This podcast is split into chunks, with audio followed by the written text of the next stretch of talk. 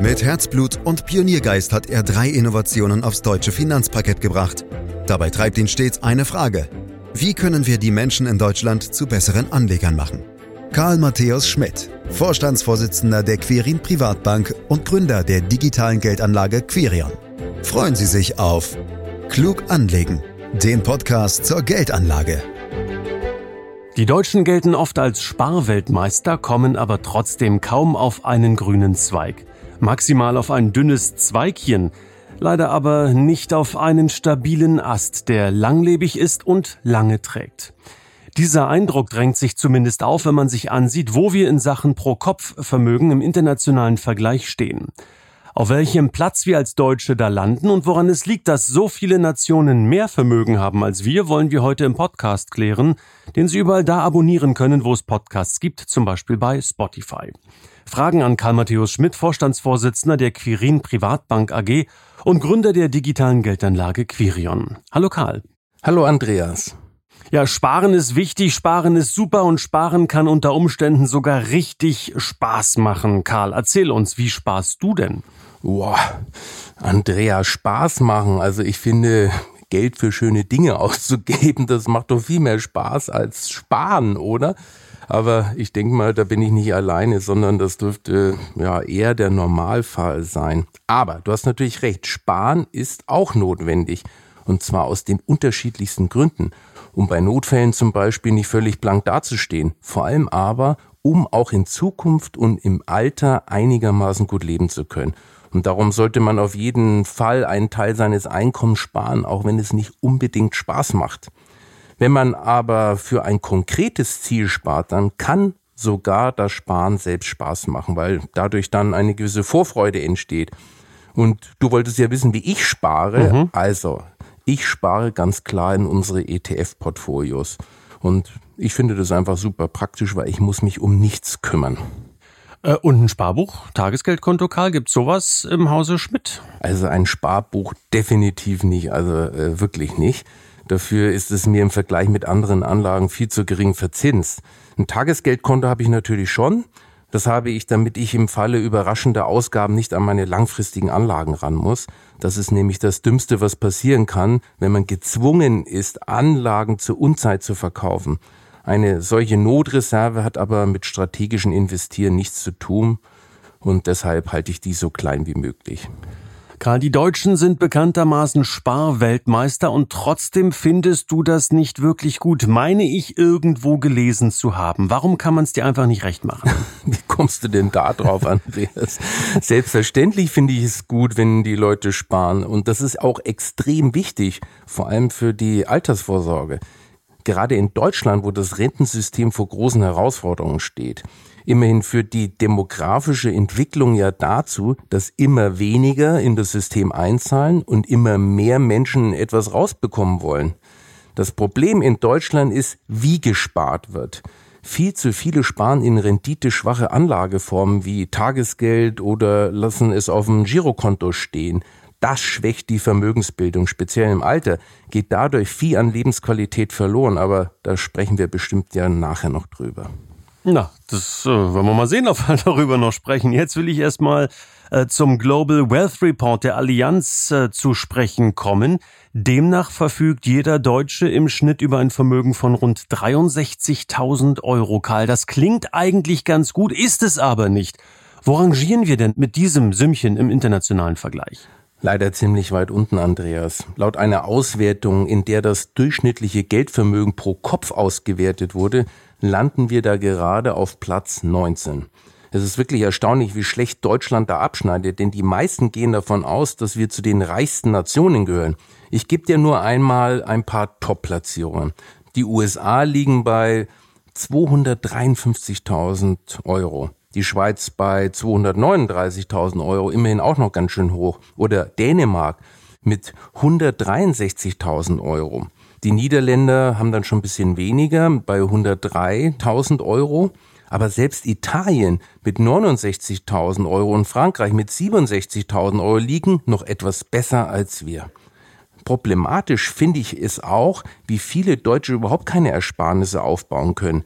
Dazu gibt es zwar unterschiedliche Zahlen, aber alle bewegen sich so zwischen 30 und 40 Prozent. Das heißt, fast die Hälfte der Bevölkerung lebt also mehr oder weniger von der Hand in den Mund. Hm, das sind in der Tat spannende Zahlen und zum Staunen sei eine Zahl nochmal genannt. Ein Amerikaner besitzt im Schnitt rund 250.000 Euro, eine Viertelmillion und damit viermal so viel wie ein Deutscher, Karl. Was machen denn die Amerikaner besser?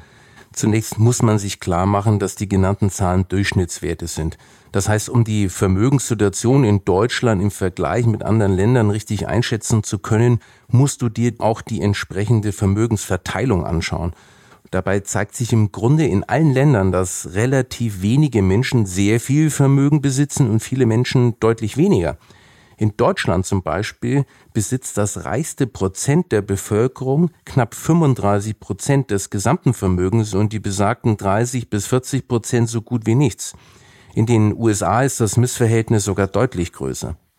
Obwohl also die Vermögensverteilung das Ganze etwas relativiert, ist der Abstand Deutschlands zu den USA trotzdem ziemlich erschreckend. Aber du hast ja gefragt, was die Amerikaner besser machen. Und damit sind wir wieder beim Thema, wie gespart wird. Wie viel Vermögen man im Laufe der Zeit aufbaut, hängt ja von vielen Faktoren ab. Einkommen, Lebenshaltungskosten, finanzielle Verpflichtungen und so weiter. Aber eben auch, in welche Anlage hinein man spart. Das heißt, von der Wahl der Anlageform. Je rentierlicher die ist, desto besser für die Vermögensbildung. Und damit ist das Aktiensparen angesprochen.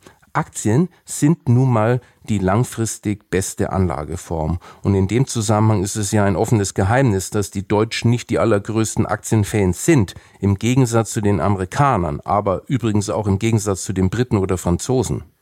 Ja, äh, aber Karl, das macht dann wirklich einen so großen Unterschied aus? Ich meine, 253.000 in den USA und 63.000 in Deutschland. Ich meine, der Abstand ist ja schon enorm. Ja, der ist wirklich erstaunlich. Das hat was mit der langen Dauer zu tun, wie solche Vermögen gebildet werden. Du musst dir nur vor Augen halten, dass ein Vermögen aus zwei Gründen anwächst. Sparleistung und Wertsteigerungen. Und je längerfristig du dir das Ganze anschaust, desto größer wird der Anteil der Wertsteigerungen. Und die Wertzuwächse fallen halt je nach Sparform völlig unterschiedlich aus. Bei Spareinlagen und Festgeld hast du in den letzten zehn Jahren so um die 0,5 bis 2 Prozent Zuwachs erzielt, mit Aktien aber um die 9 Prozent. Und Amerikaner sind, wie schon gesagt, Aktieninvestoren. Nach einer Studie des Pew Research Centers, eines nichtstaatlichen US-Meinungsforschungsinstituts, sind 55 Prozent der Amerikaner am Aktienmarkt engagiert und in Deutschland lediglich rund 18 Prozent. Und das führt langfristig eben zu erheblichen Unterschieden. Eine Allianzstudie zum Beispiel besagt, dass Wertsteigerungen in Nordamerika in den letzten 20 Jahren durchschnittlich 62 Prozent zum jährlichen Vermögenszuwachs beigetragen haben und in Westeuropa gerade mal 37 Prozent. Leider haben wir dafür zu Deutschland keine Zahlen, aber der Anteil dürfte bei uns noch weit unter den 37 Prozent Gesamteuropas liegen, weil es in Europa durchaus Länder gibt, die ähnlich hohe Aktienquoten haben wie die USA. Also 62 Prozent gegenüber 37 Prozent, das ist schon echt ein wahnsinniger Unterschied. Etwas plakativ könnte man zusammenfassen, in den USA lassen die Menschen ihr Geld für sich arbeiten und die Deutschen arbeiten für ihr Geld. ja, vielleicht ist eine Mischung aus beidem äh, das Spannendste und das Erfolgversprechendste, Karl. Ich habe es aber jetzt soweit, denke ich, richtig verstanden. Amerikaner sparen eher mit Aktien und eben weniger mit dem Sparbuch und kommen so zu wesentlich besseren Ergebnissen. Aber woran liegt denn das? Äh, mangelndes Finanzwissen? Vielleicht sind die Amerikaner womöglich einfach klüger als wir? Andreas, woran das letztlich liegt, darüber können wir uns stundenlang unterhalten. Aber dass die Amerikaner klüger sind, das glaube ich eigentlich nicht. Aber sie haben ein völlig anderes Verhältnis zu den Finanzmärkten und auch zur Marktwirtschaft und zum Unternehmertum. In Deutschland ist das alles irgendwie immer mit einem Makel behaftet. Vor allem Aktienmärkte werden von vielen immer noch als Spielcasino betrachtet wie Finanzmärkte wirklich funktionieren, welche gesellschaftliche Aufgabe sie haben und vor allem welche Chancen und Risiken mit ihnen verbunden sind, davon haben die meisten in Deutschland kein klares Bild.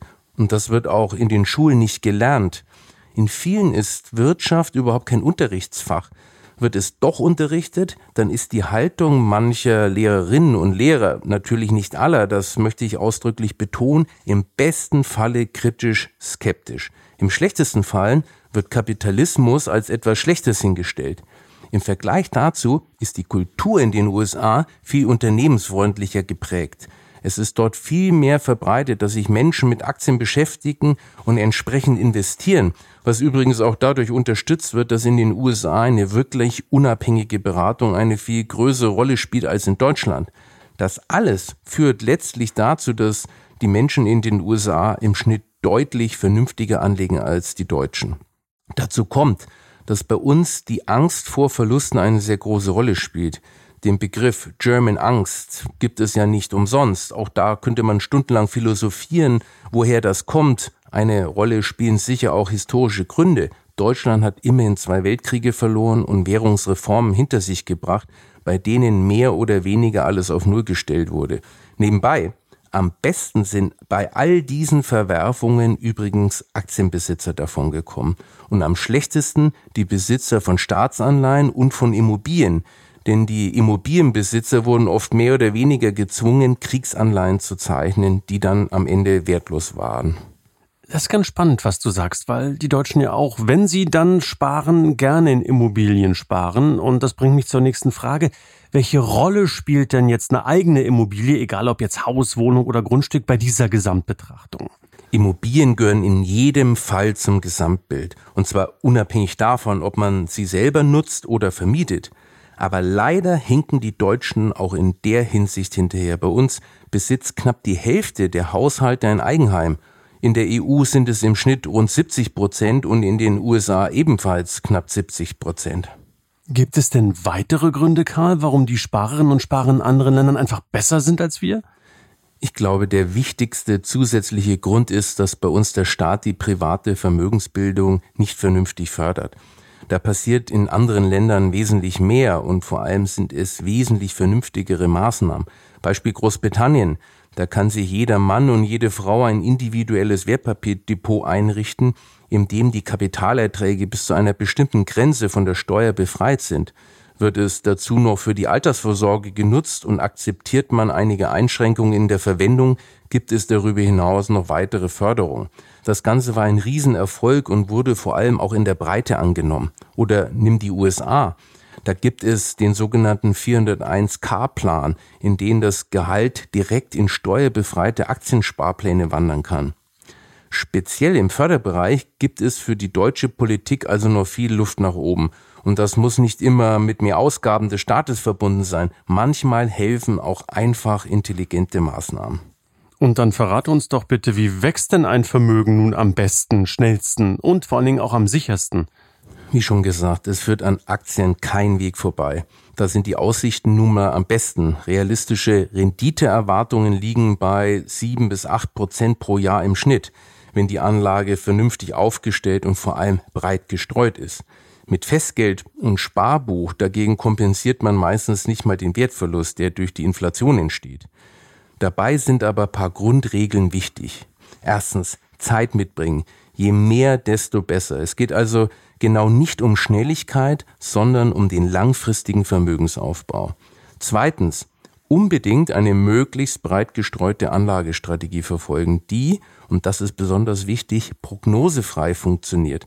Dadurch bekommt man mehr Ruhe ins Depot. Sogenanntes aktives Management wie Market Timing oder Einzeltitelauswahl wirken vordergründig zwar attraktiv, letztlich funktionieren solche Strategien aber nicht zuverlässig, sondern allenfalls mal per Zufall. Das wird durch die Finanzmarktforschung immer wieder bestätigt. Und dann drittens, ein ganz wichtiger Punkt, Anlagedisziplin.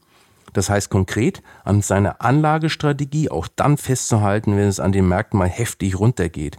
Bei einem vernünftig strukturierten Depot kann man sich darauf verlassen, dass es sich wieder erholen wird. Und schließlich viertens, unbedingt auf die Kosten achten, also am besten ETFs nutzen. Und das alles funktioniert am besten im Rahmen eines Aktiensparplans, mit dem man in ein vernünftiges ETF-Portfolio investiert.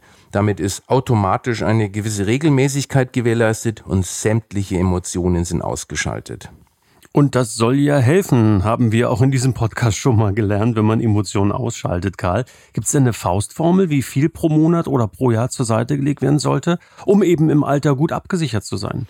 Dafür gibt es natürlich keine Regel, die für alle gleich gilt. Kann es auch nicht geben, denn dafür sind die individuellen Möglichkeiten und Bedürfnisse zu verschieden.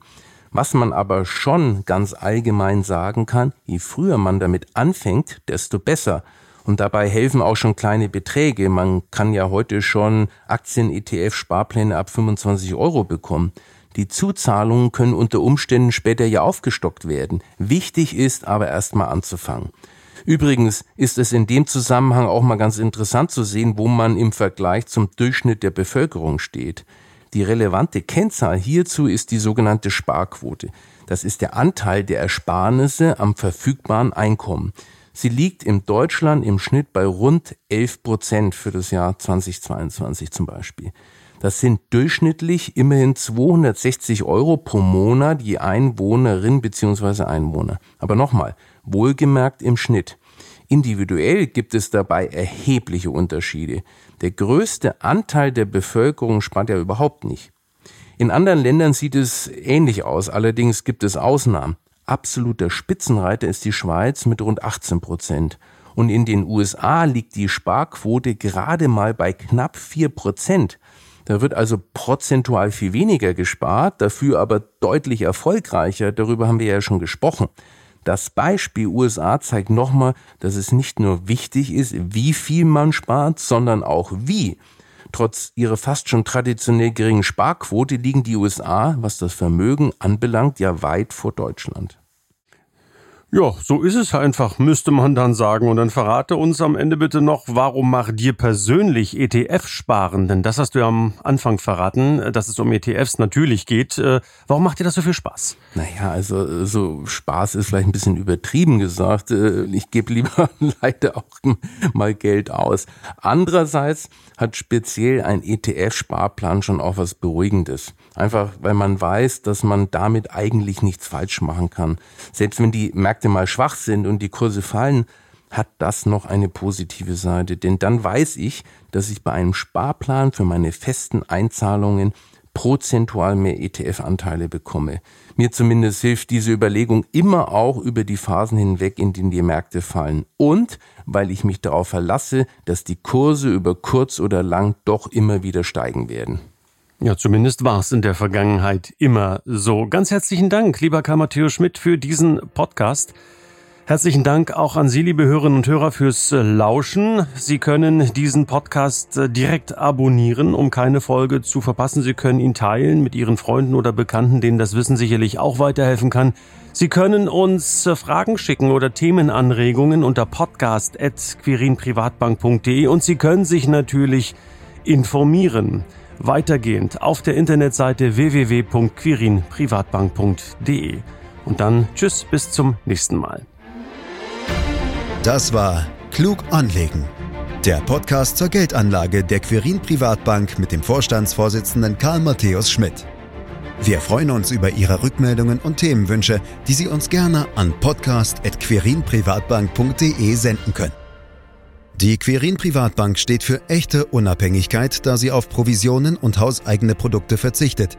Das innovative Anlagekonzept Markt, Meinung, Wissen beruht auf bewährten Erkenntnissen der Finanzmarktforschung und investiert frei von Prognosen in den weltweiten Kapitalmarkt.